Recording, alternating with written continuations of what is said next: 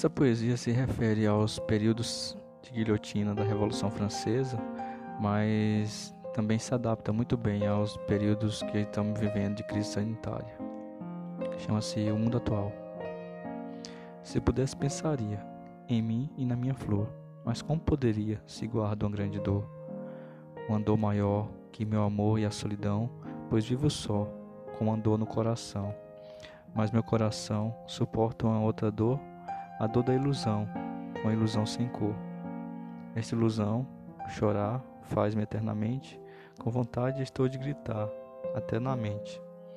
Um grito de dor que me faz delirar, e se esse delírio se for, volta a chorar.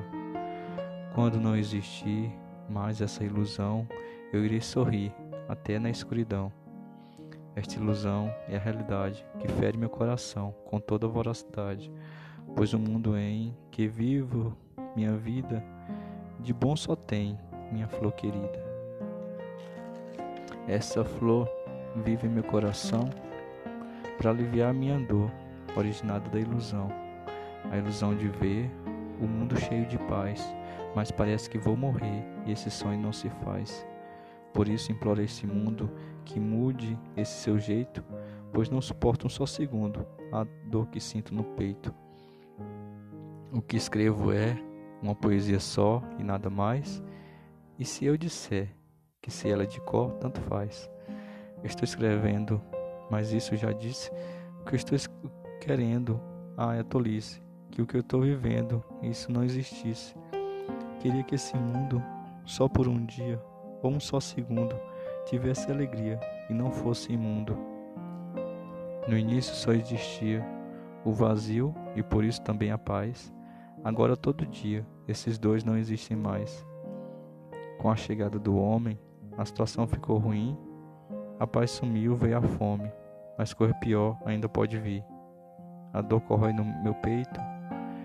Esta originada da vida, a vida que do seu jeito ficou com sua felicidade contida. De tudo que sinto, a dor é a que mais tormenta. Idade só tenho cinco, mas pareço ter cinquenta. Cinquenta anos de sofrimento. O mundo é causa de tudo isso. Uma eternidade foi-se ao vento, um vento que não tinha siso. Esse vento mudou o meu destino traçado e no mundo e caminho que estou, todos são enganados. Enganados todos estão, pelos políticos e aproveitadores, pois este sem coração aprecia nos outros suas dores, dores de cansaço e revolta, que acaba transformando-se ao querer dar uma reviravolta em vingança coisa do mal. A classe pobre, ao querer justiça, se iguala à classe rica, e mesmo a esta submissa, com a mesma violência fica. Desse jeito o mundo está superlotado de violência, queria por um momento, um segundo, todos com benevolência.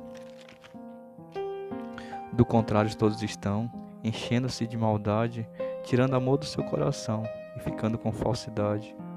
A violência chegou ao cume, morte, estupro, desrespeito, e por causa de seu ciúme, matam um com tiro no peito o peito que amava, pelo menos uma pessoa, e a vida que lhe restava foi tirada assim à toa.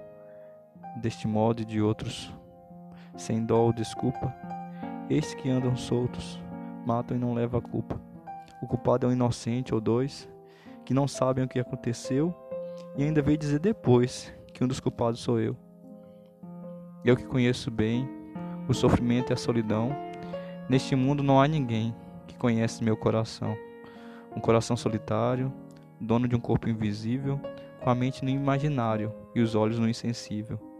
Insensível à população, pois morre gente e esta não enxerga, não cria dor no coração, nem quem matou se entrega. A morte de todo jeito, ou outro tipo de crime, por causa de um defeito ou disputa de time. Com a morte de pai por filho ou de filho por pai, uma família sai do trilho e esta aí se vai. Este crime é um dos vários que existem, mas os que fazem bum são os que mais insistem. Pois o homem usa sua grandiosa inteligência em crimes e abusa e nem liga para a ciência.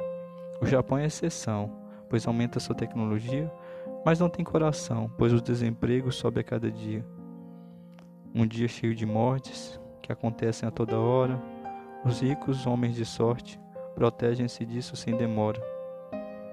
Proteção e segurança pelos ricos são compradas e nem ligam de uma, se uma criança na rua é decapitada. Ao decapitar para o prazer da multidão que aprecia, os pais dizem vão morrer, enquanto isso a criança dormia. Dormia um sono profundo no meio de uma multidão e, no despertar de um segundo, passou para outra dimensão. Uma dimensão diferente, como um jardim perfeito que abriga os inocentes, olhando o que eles têm feito. E enquanto os pais viam a cena apavorados, as vítimas dormiam para serem sacrificados. Depois do sacrifício, os pais também morreram, então dois edifícios de corpos se ergueram.